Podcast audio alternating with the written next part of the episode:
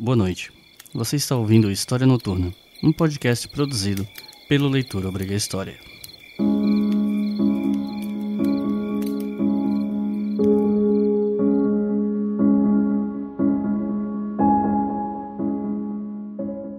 Em 4 de setembro de 1850, foi promulgada a Lei 581, que ficou conhecida pelo nome Lei Eusébio de Queiroz. Essa lei proibia o tráfico de africanos para o Brasil com o intuito de escravizar esses sujeitos, e se deu em grande parte por conta das pressões da coroa britânica para acabar com o tráfico de escravos no Atlântico. Daqui a poucas horas do lançamento desse episódio, nós estaremos completando 170 anos da promulgação dessa lei. E para falar sobre ela para vocês, eu convidei a professora Beatriz Mamigonian, da Universidade Federal de Santa Catarina e autora do livro Africanos Livres: A Abolição do Tráfico de Escravos no Brasil, para contar um pouco para vocês sobre o contexto de promulgação dessa lei.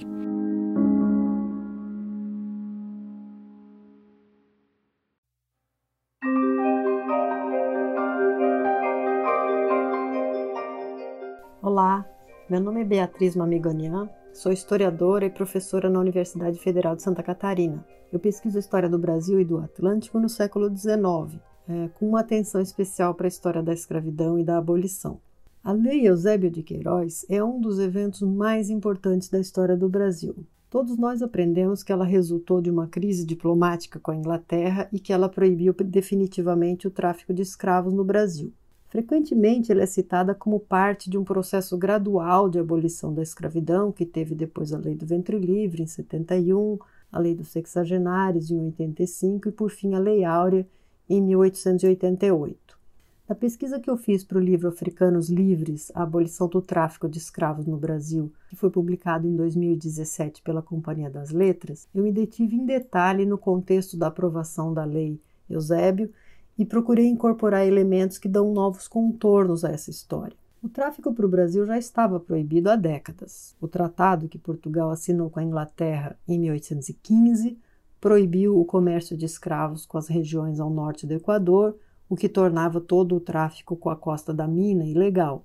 Então, sobretudo, o tráfico que chegava na Bahia, né? E o tratado que o Brasil independente assinou em 1826, que entrou em vigor em março de 1830, proibia todo o tráfico de escravos para o Brasil. Além disso, a lei aprovada pela Regência em novembro de 1831 reforçava essa proibição e criminalizava todos os envolvidos, dos marinheiros, capitães e donos de navios até os compradores de escravos ilegais. A lei de 1831 também declarava livres os africanos que desembarcassem depois daquela data. Acontece que a ilegalidade prevaleceu. Pesquisadores do tráfico estimam que 180 mil pessoas foram importadas ilegalmente do norte do Equador até 1830 e mais 740 mil africanos foram contrabandeados até 1850. A questão é como foi possível silenciar sobre esse direito à liberdade de mais de 920 mil pessoas. Esse é o grande nó da história da abolição no Brasil e por isso os embates em torno da lei de 1831 são o eixo condutor do meu livro.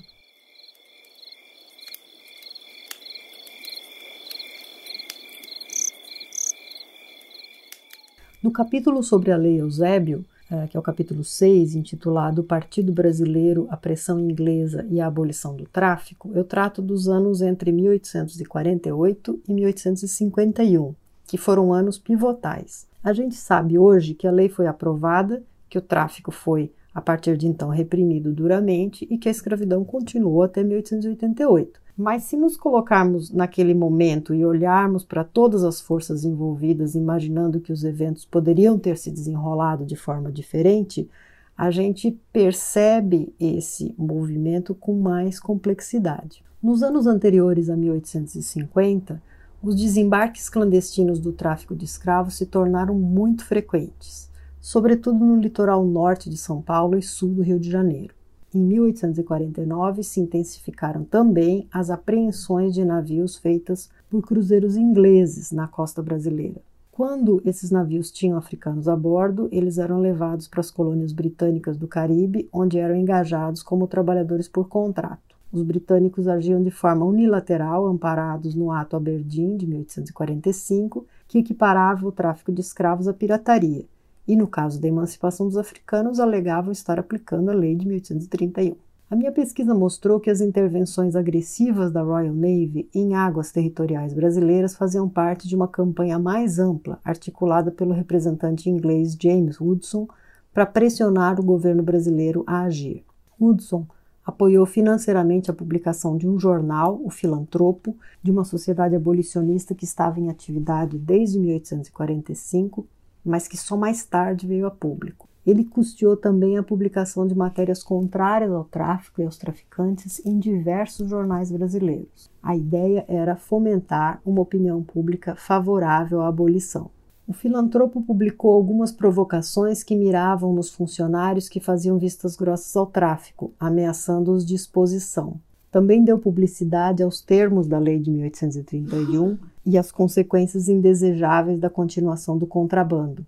Para os redatores do jornal, era inevitável que esses africanos soubessem que eram livres e reclamassem esse direito, o que ameaçaria a estabilidade da economia, a tranquilidade das famílias senhoriais e mesmo a ordem pública. O tráfico não podia continuar. A solução para eles era a colonização. O filantropo defendia também o envio de africanos livres, eh, que eram os africanos apreendidos dos navios negreiros e que ficavam sob tutela do governo com trabalho compulsório, que fossem para fora do Brasil.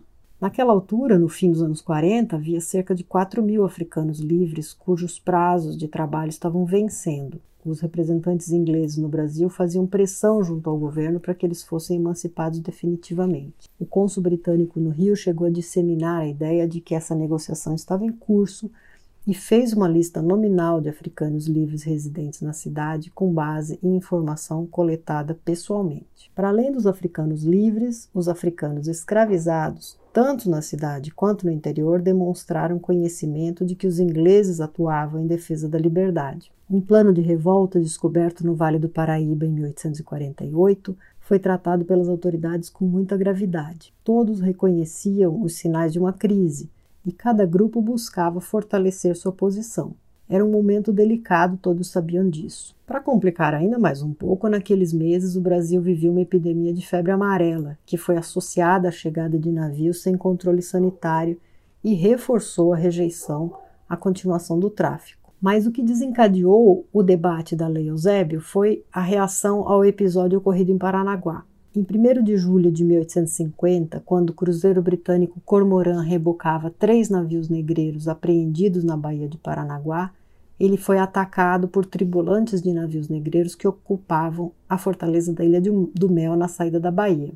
Paranaguá tinha se tornado, desde a década de 30, um lugar onde os navios negreiros se preparavam para as viagens transatlânticas e onde desembarcavam seus carregamentos com proteção das autoridades. A notícia desse episódio reverberou no Rio de Janeiro com quebra-quebras e ataques a marinheiros e oficiais ingleses. No parlamento, os ministros, que também eram deputados e senadores, foram provocados a dar explicações. Como é que os navios ingleses estavam em águas territoriais brasileiras? Essa era a questão. No dia 11 de julho, o Conselho de Estado reuniu-se e debateu ser o caso de corromper relações com a Inglaterra.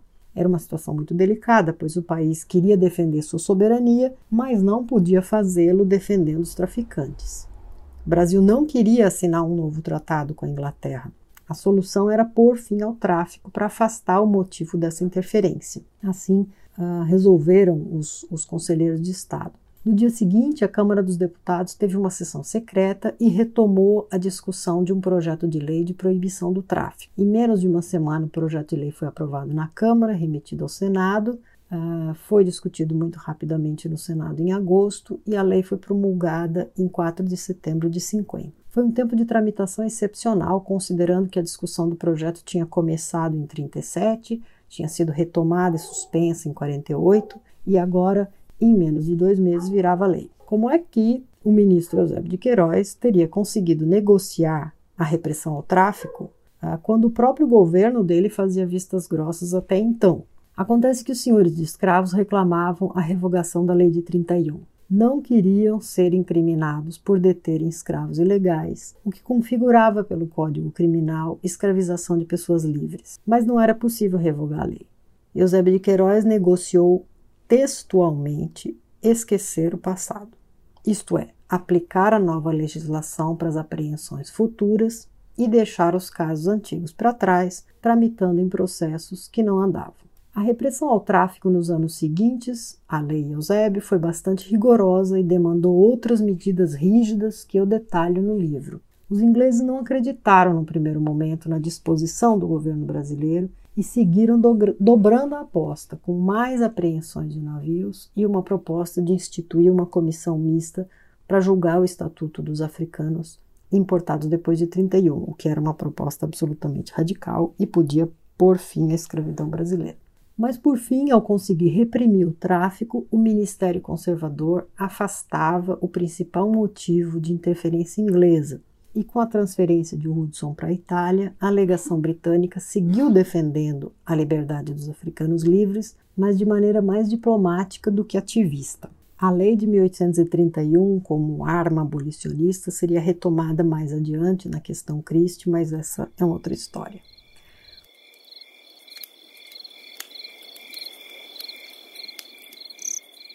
O grande mérito de Eusébio, então, foi o de encontrar uma solução política para que a lei de 1831 ficasse para inglês ver. Assim, ele deu garantias de que a propriedade ilegal sobre os africanos importados por contrabando não fosse questionada e a escravidão seguisse por mais algumas décadas. Esse foi o pacto político selado pela Lei de 1850. Quando você ouvir alguém dizendo que a Lei de 1831 foi para inglês ver, lembre-se de que tem muita história por trás. Se, por um lado, a Lei de 1850 garantiu o fim do tráfico de escravos para o Brasil, por outro, selou a escravização ilegal de centenas de milhares de africanos e ainda de seus filhos e netos, que só décadas depois viria a ser questionada nos tribunais. Nesse sentido, a gente não pode pensar na Lei Eusébio como um primeiro passo para a abolição da escravidão. É bom lembrar. Leiam Africanos Livres, a abolição do tráfico de escravos no Brasil,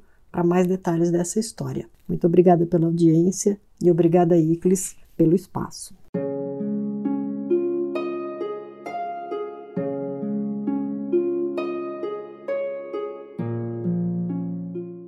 Por hoje é só.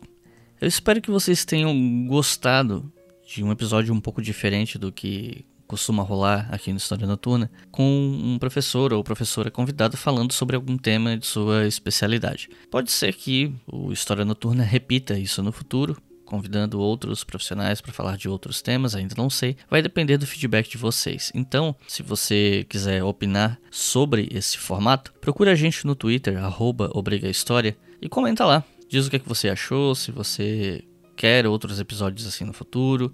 Não serão muito frequentes, mas vez ou outra pode rolar, e isso vai depender do feedback de vocês. Então, corre lá no nosso Twitter, arroba História, e dê a sua opinião. E não se esqueça que nós temos outros podcasts produzidos pelo Leitura Briga História, como o História FM, o Colunas de Hércules e o Estação Brasil. Se você juntar todos os episódios desses três podcasts, já são mais de 50 episódios disponíveis para vocês gratuitamente. Tudo isso financiado pela nossa campanha no Apoia-se, apoia.se barra na qual você pode colaborar com R$ reais por mês. E a partir de R$ reais por mês, você escuta esses outros três podcasts com antecedência. Então é isso, muito obrigado e boa noite.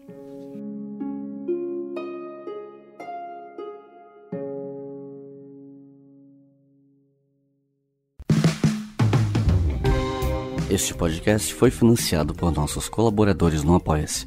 Acesse apoia.se barra e contribua para manter este projeto educacional gratuito no ar.